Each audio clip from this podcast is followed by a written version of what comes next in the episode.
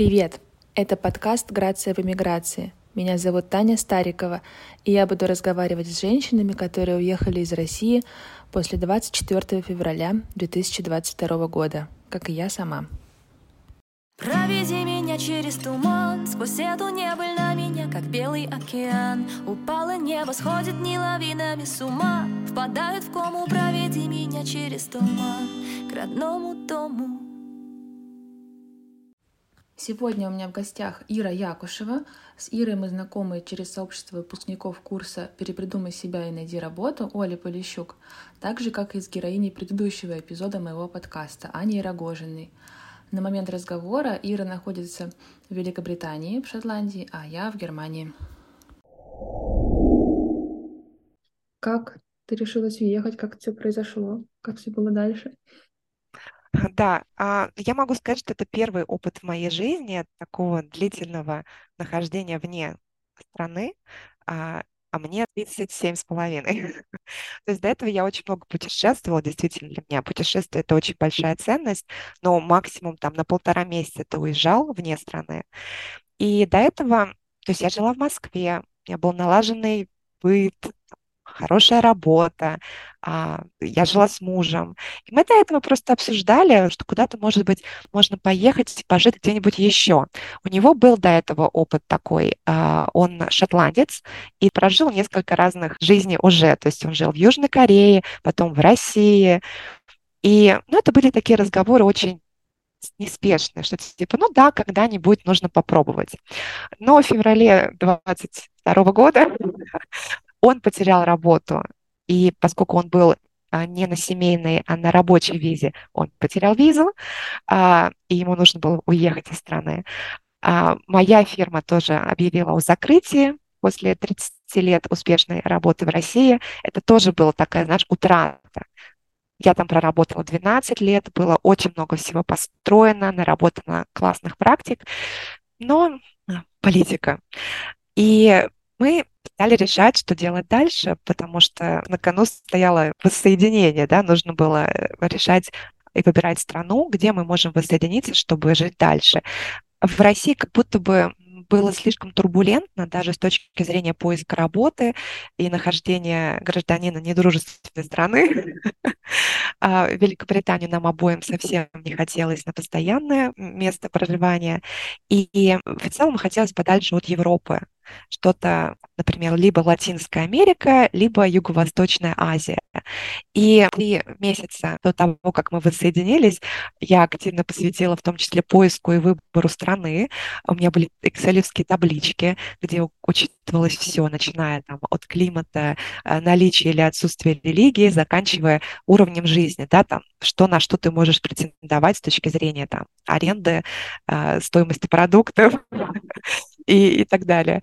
И у нас было два фаворита это а, Коста-Рика и Вьетнам.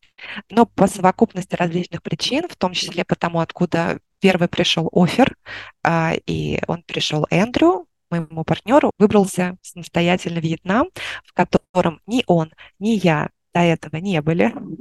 То есть это был такой прыжок веры, прыжок в неизвестность, но с открытым сердцем. И после трех месяцев разлуки мы там встретились, он на неделю раньше приехал, потом приехала я. Квартиру я выбирала дистанционно. Он пришел просто посмотреть, понюхать, что там ничем плохим не пахнет, и я уже приехала, собственно, не в гостиницу, а в квартиру. И получается, что вот с июня 2022 года а, мы переехали во Вьетнам. Для меня это была совершенно другая планета, потому что это Азия, это управляемый хаос, это все совершенно по-другому. Но вот я как-то попала. Мне с самого первого выхода в город из аэропорта показалось, что мне здесь хорошо. Сайгон — это город, в котором мы живем, официальное название Хошимин, он закрывает все наши потребности и ценности и учит принять.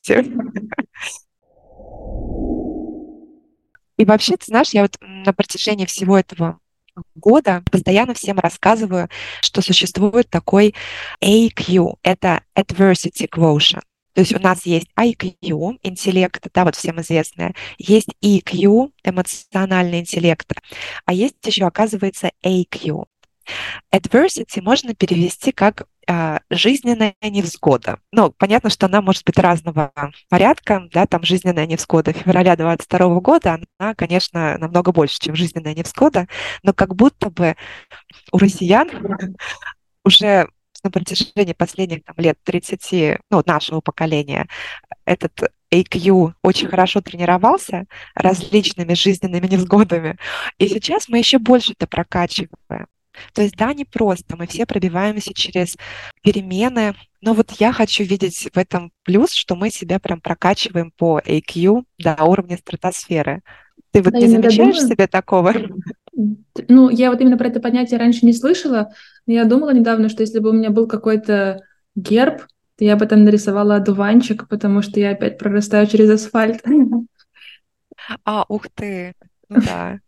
Да, действительно, они могут где угодно расти, и хрен их выведешь с тачи, например.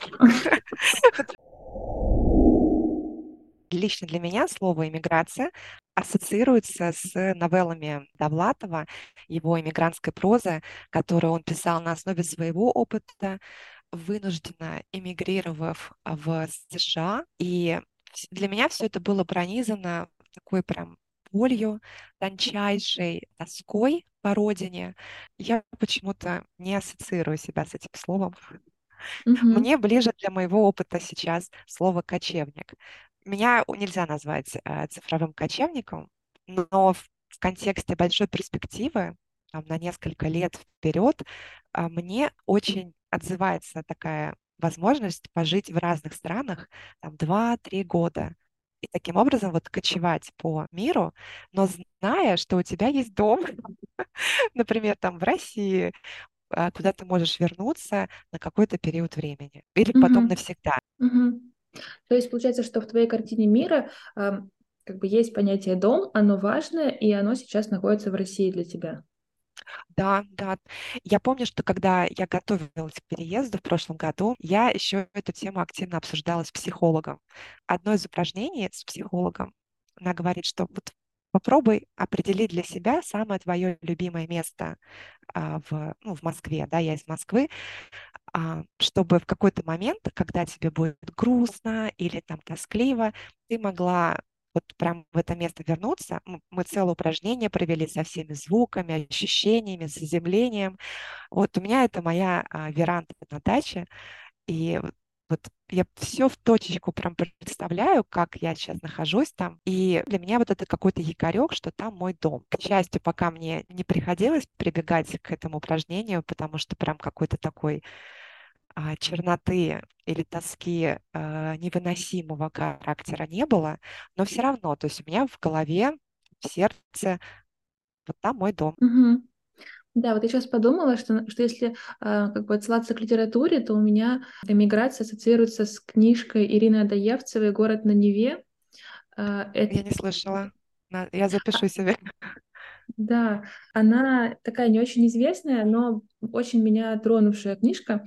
А, это мемуары а, женщины-поэтессы, которая э, писала в период революции, то есть, ну, э, как бы в период Серебряного века. Ее именно к поэтам Серебряного века обычно не относят, а она не очень знаменита. Но она участвовала в литературных кружках того времени, э, училась на курсах у Гумилева, у других поэтов. Вот. И они с мужем уехали в эмиграцию в Париж в 22 году. Она уже писала эти записки, будучи там в Париже. Э, у нее есть еще потом вторая часть, называется «Город на сене», про их жизнь в Париже. Но э, в книжке о Петербурге она так честно как-то описывает, насколько для нее это была настоящая и важная жизнь, хотя это уже были улицы, где не было зимой света, где э, в квартирах не было отопления, где была масса лишений, но это была ее полная, полноценная жизнь, и с которой было очень больно расставаться. Для меня это такая очень живая картинка. Э, то есть как совпадает с твоими ощущениями? Или, или просто впечатляет по своей художественной а, полноте? Наверное, а, не совпадает, просто мне кажется, ей удалось хорошо передать э, то, что она проживала. Она из эм, благополучной среды дореволюционной. У них э, была пр прекрасная, там, наполненная искусством, там, общением жизнь, которая вот постепенно рушилась, и им было больно это терять. То есть я как бы на себя это с трудом проецирую, но именно прочувствовать вот эту вот э, чужую утрату родного места этот текст мне позволяет. Я записала. Спасибо тебе за эту рекомендацию. Я прочитаю. Мне кажется, что вот, например, в Германии, где я сейчас живу, здесь достаточно много иностранцев, а, и есть вот эти вот курсы по интеграции. То есть если ты как бы вешаешь на себя ярлычок, что я сюда переехал жить, а, а не приехал по работе, например, то как бы ты встаешь на эти рельсы, я должен стать как вы вот вокруг. А, ну, мне 32 года, я уже такая, какая есть. Мне кажется, я не смогу стать, как они. Ну, плане, я уже как бы кто есть, то есть, и мне хочется больше с позиции на равных, наверное, общаться, что вот, ну, я экспат, я к вам приехала, но я, я другая. Да, да, и, наверное, в этом э, наша сейчас, как наше преимущество в глобальном целом, что мир очень подвижен. Да, и вот это пресловутое diversity, оно во всем. Вот это многообразие культур. То есть, наверное, если только не брать совсем уж закрытое общество, где, например, все построено на религии, да, где вот весь уклад, и ты не сможешь без а, полноценного вливания туда адаптироваться. А вот в поликультурных странах, там легко сохранить свою идентичность. Ну, это очень важно, мне кажется, потому что неважно там а, в, в очень молодом возрасте 32 лет или уже там в 50 лет, когда действительно может сложно менять свои убеждения, как раз и не приходится этого делать. Просто привносишь что-то свое, понятно, что ты не рушишь и местные порядки, да, ты, их след, ты им следуешь, но и не забываешь про свою культурную идентичность. Понятно, что это не опыт жизни какой-то э, супер простой и изи, хотя, наверное, там вот в своих каких-то, не знаю, в Инстаграме или я веду телеграм-канала жизни во Вьетнаме, э, как будто бы там может со стороны показаться, что вообще кайф, да, то есть манго на завтрак, путешествие по соседним странам и эти голые лодыжки 365 5 дней в году разное бывает, да, и сложное, и прям ну, какой-то хочется биться головой от, от того, что что-то по-другому, и ты не можешь добиться какого-то результата. Но Ничего, потихонечку ведь все получается, пускай не с первой попытки, а продвигается. А мне кажется, что в турбулентности важно иногда фиксироваться на плюсах, чтобы как-то плыть дальше. Да, Мне да, кажется... и в целом вот ну, я не люблю нытья, больше я вижу хорошего я действительно вот с открытым сердцем к этому опыту, и я стараюсь понять культуру, понять людей, и, соответственно, через свое открытое сердце и восприятие этого поделиться с другими. Ну, как интересно, может быть, все устроено в другой стране. И как прикольно на какое-то время почувствовать себя частью этого. А вот э, продолжение к, к твоей теме с гербом. А, про рисунок мы поняли, да, эмблема одуванчик. А если бы тебя попросили выбрать слово, какое, каким бы словом или понятием у тебя бы это, не знаю, качеством э, ассоциировалось? Потому что я вот для себя, например, определила, что это точно про принятие. Вот mm-hmm. это такое, возможно, какое-то очень высокопарное слово, но ты реально прокачиваешь себе это принятие на различных э, уровнях. Mm-hmm. Про себя ты не думала, не приходило ничего в голову? Ну, я, наверное, если одним словом, то что-то типа resilience. Я просто по-русски не знаю, как вот именно это слово выбрать. Одно. А устойчивость какая-то, нет? Ну вот ну, сопротивление, не, не сдаваться, да, вот, да, вот одно, одним словом, упорство. Упорство, может быть, да. Упорство. Ну, то есть, э, э когда что-то не получается, ну, э, там, вот, допустим, поиск работы для меня важна работа. Я ее искала несколько месяцев очень плотно, получила массу отказов э, или просто молчание в ответ. И это, ну... А у тебя это, что-то это... с э, data science, нет? Или, или нет. с маркетингом? Нет, я из химии вообще изначально. Вот, я училась на химика в Москве, потом я работала в индустрии, в инновациях. Сначала в пищевых, потом в автомобильной промышленности. Вот. А сейчас э, э, с осени хочу вернуться в в науку и Класс. пойти на PhD исследование, чтобы защитить кандидатскую. Супер. Вот, вот в Германии. Да. А, да. И там, по-моему, бесплатное, да, образование? Можно ну, поступить именно... на бесплатную программу. Угу. Вот именно PhD-позиция — это уже как работа, то есть ты, ты получаешь контракт, ты получаешь зарплату за это. А, вообще круто. Да, это тоже, конечно, плюс. То есть, как бы мне и раньше хотелось эм, там, защитить да. кандидатскую, но в России мне это нужно было бы совмещать с работой, во-первых, потому что очень маленькая стипендия, во-вторых, потому что как бы сама по себе кандидатская какого-то большого м, плюса не дает для карьеры, как бы в моем понимании, по крайней мере. И три года упущенных из опыта работы не, не окупаются степенью, то есть тебе нужно все равно в параллели двигаться. Вот. А ну, здесь степень в моей области это как будто бы плюс. Я решила позволить себе три года еще поучиться. Это вот. шикарно. И ты сказала, что для тебя было важно найти работу, и ты прошла через отказы, да, но вот, да. видимо, благодаря упорству. Ну да, наверное, упорству и, ну да, то есть это, это очень бьет по самооценке, то есть потому что э, ну, как, как бы в России ты когда долго живешь, ты себе нарабатываешь какую-то репутацию, как, ну, какие-то знакомства, тебя, ну, ценят. Здесь ты приезжаешь, тебе нужно это все заново строить, в эти пресловутые 32 года, но в плане того, что тебе надо снова, ну, выстраивать вообще себя. И все эти отказы, да, это ужасно, ужасно расстраивает. Тебе иногда хочется просто больше не пытаться, чтобы никогда больше не слышать «нет». Вот. И тогда надо, ну, подниматься и как-то, ну, не знаю, где-то с юмором относиться, где-то просто отряхивать коленки и ну, дальше идти. Вот. Вот это вот, наверное, для меня про упорство. Да, я тоже, когда переехала, я, переехав, еще заканчивала работать на Москву, потому что это было тоже достаточно такое сложное время по закрытию офиса, массовым увольнением, а я работала в HR. Но я параллельно уже начала искать работу в, во Вьетнаме, и, и тоже получала отказ за отказом, хотя у меня был международный опыт, и я откликалась на позиции, которые схожи тем, что я делала. А мне посчастливилось очень много, многим заниматься в HR, то есть различными сферами. И я получала отказ, и я не могла понять, что не так. Это как, знаешь, сапожник без сапог.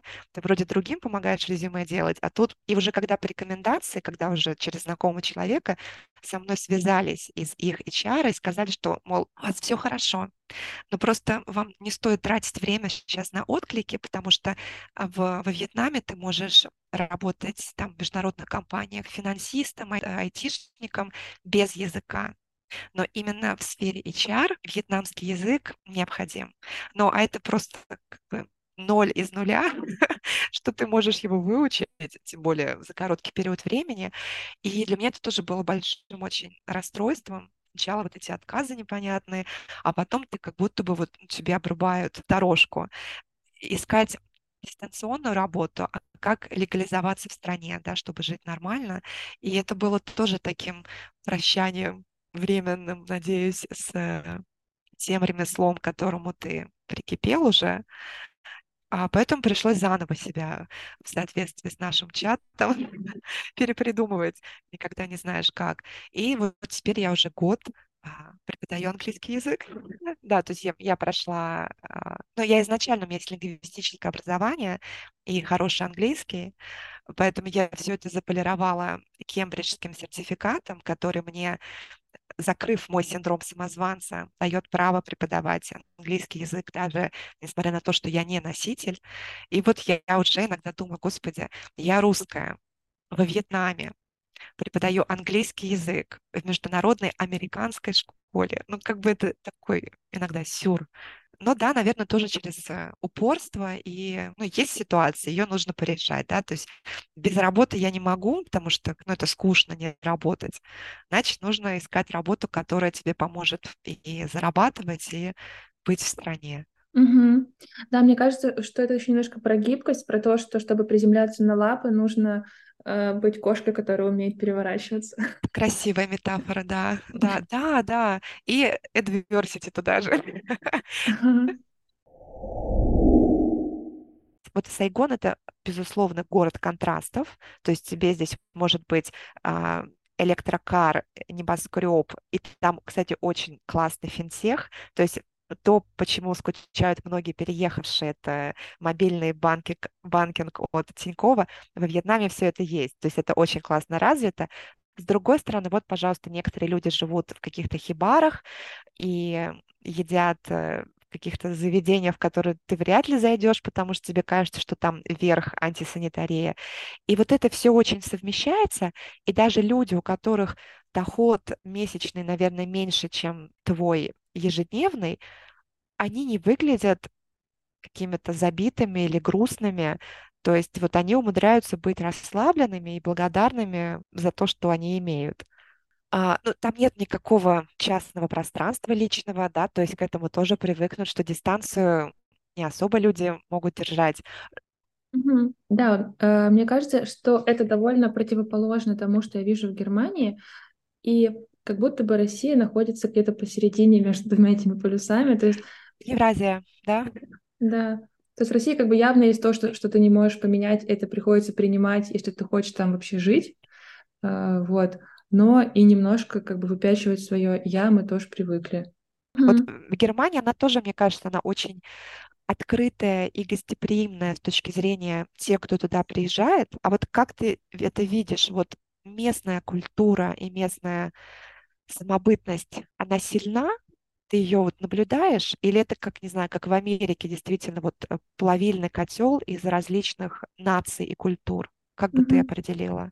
Мне кажется, что э, Германия, по крайней мере, вот то, где я живу, это юго-западная Германия, маленький городок, она не совсем про слияние культур, э, не совсем про diversity, то есть чтобы здесь принадлежать как бы к большой жизни, не в рамках своей коммуны, а ну, ходить там на какую-то хорошую работу, э, быть частью общества, нужно все равно быть скорее как немцы. У приезжих есть два таких пути крупных. Либо оставаться в, в своем сообществе. Есть, допустим, большое русскоязычное сообщество. Там э, десятки лет сюда приезжают люди по репатриации, там, через браки, через работу, как угодно. Есть большое сообщество, можно, в принципе, жить только в нем.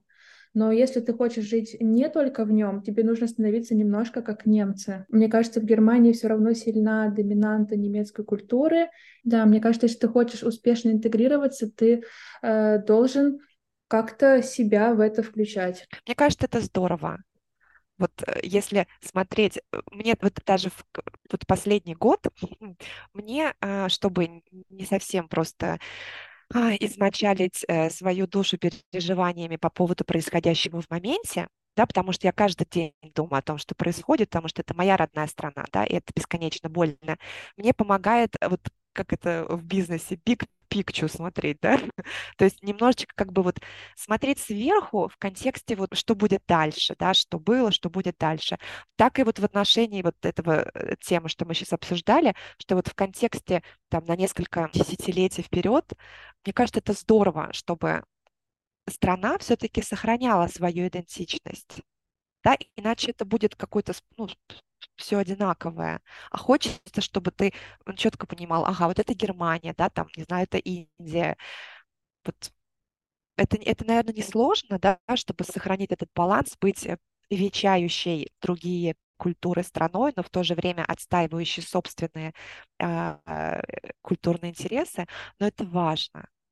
Это же mm-hmm. тоже помогает самоопределению э, жителей, да, что вот там, я немец, да, э, да, и мне кажется, что э, осознание каких-то общих ценностей, которые в этом обществе являются приоритетными. Это э, важно, и это не пустой звук. То есть вот именно последние полтора года я прям как-то осознала, что, ну, э, там, знаешь, вот, допустим, бывает, ты работаешь в компании, у вас есть какая-то условная миссия сформулированная, но к ней относится как, ну, надо было выбрать какую-то фразу, вот мы ее выбрали, то есть она ничего особенно не значит. Но по факту, э, вот особенно в переломные моменты, ценности — это то, что ведет тебя вообще куда-то дальше.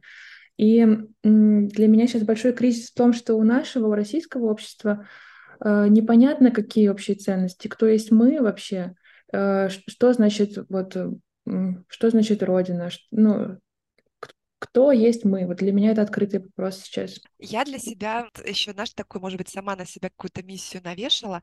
Сейчас очень большой круг общения в новой стране, да, вот э, рабочий. А ты знакомишься с людьми там через различные активности, всякие там квизы, там волонтерская деятельность, а, там всевозможных чатах в Телеграме или Фейсбуке.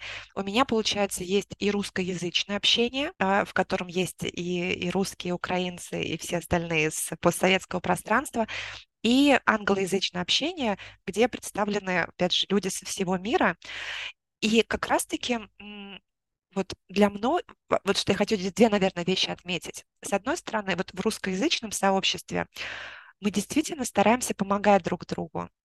Вот даже там кто-то едет в Россию, да, что-то привезти, отвезти, захватить, передать, да, какие, вот помогаем друг другу, у кого там что есть, встречаемся. То есть как будто мы поддерживаем небольшой островок русскоязычного сообщества, потому что там не только россияне.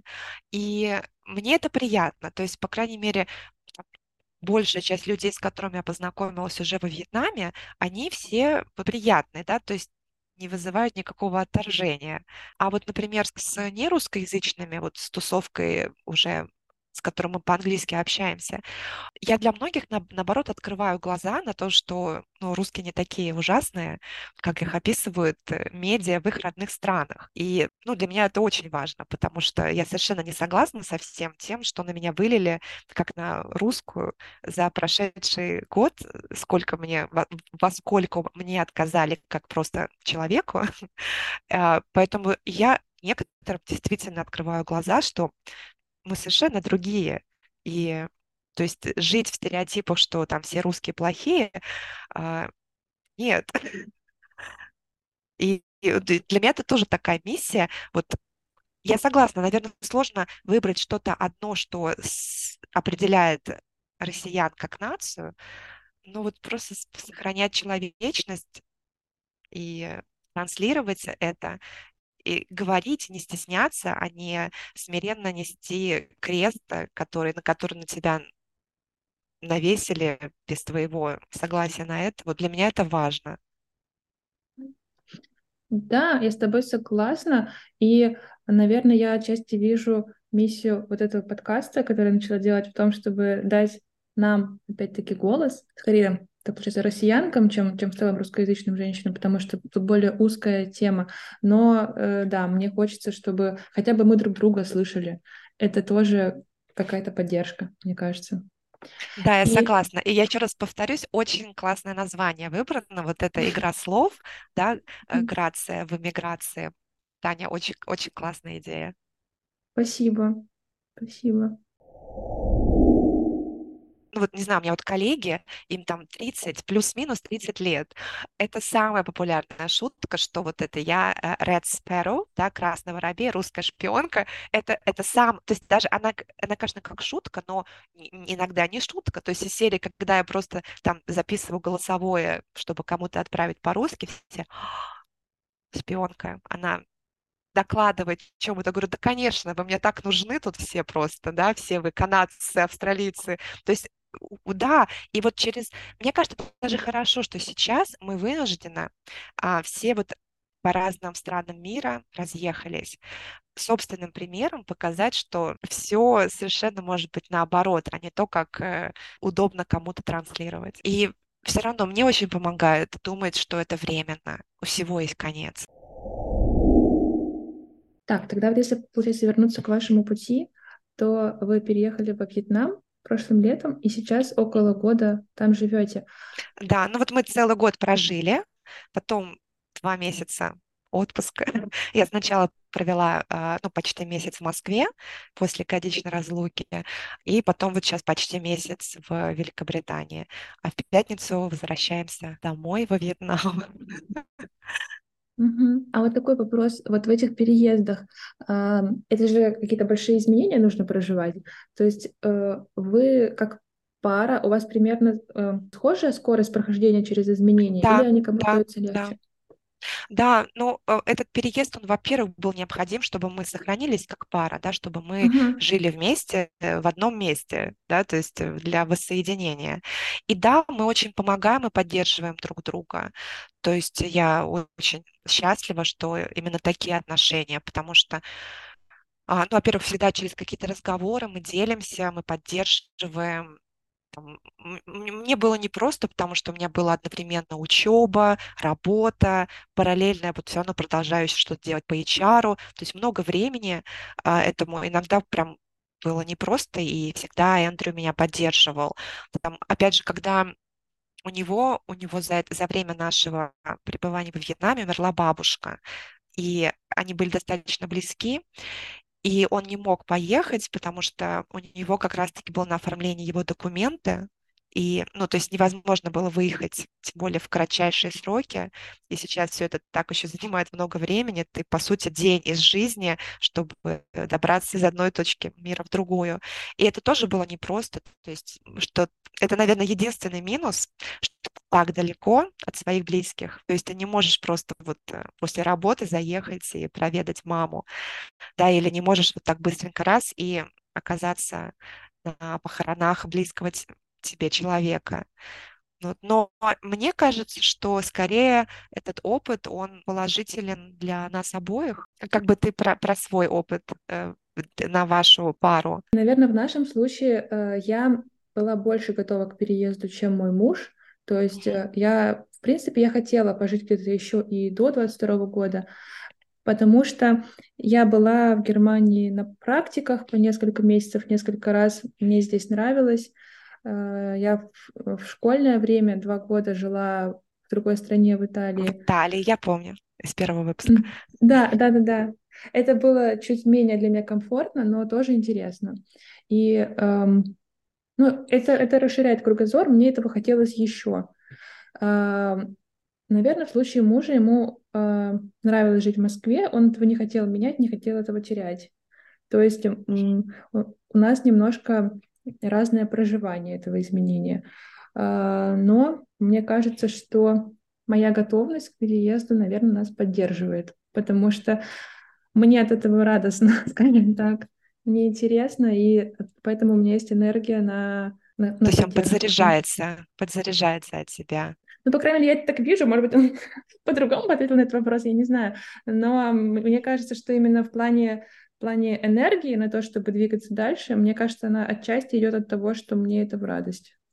Мне так кажется. Да, да, Это важно, да, иногда вот а, один может выступать некоторым локомотивом, потому что, опять же, любые отношения, да, это вот мне все время нравится эта ассоциация, что это как а, конструкция на двух ножках, да, иногда одна ножка может подшатываться как-то, ну вот быть э, в турбулентности, но другая продолжает стоять и, и на себе удерживать конструкцию, а потом это может быть крепкая, а другая немножечко шаткой.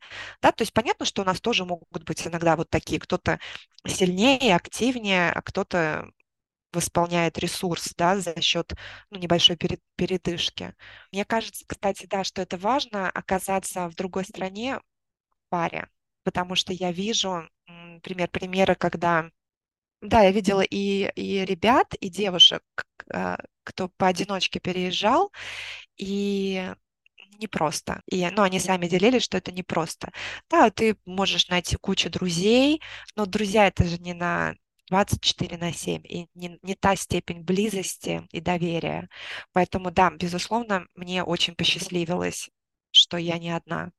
Я понимаю, что это, ну, в, данном случае для психологического комфорта это скорее большой плюс. Мгм. Да, я еще а, могу, наверное, сравнить э, свой опыт, когда я ездила сюда одна на стажировке. Ам, Какая-то муха летает. Вот.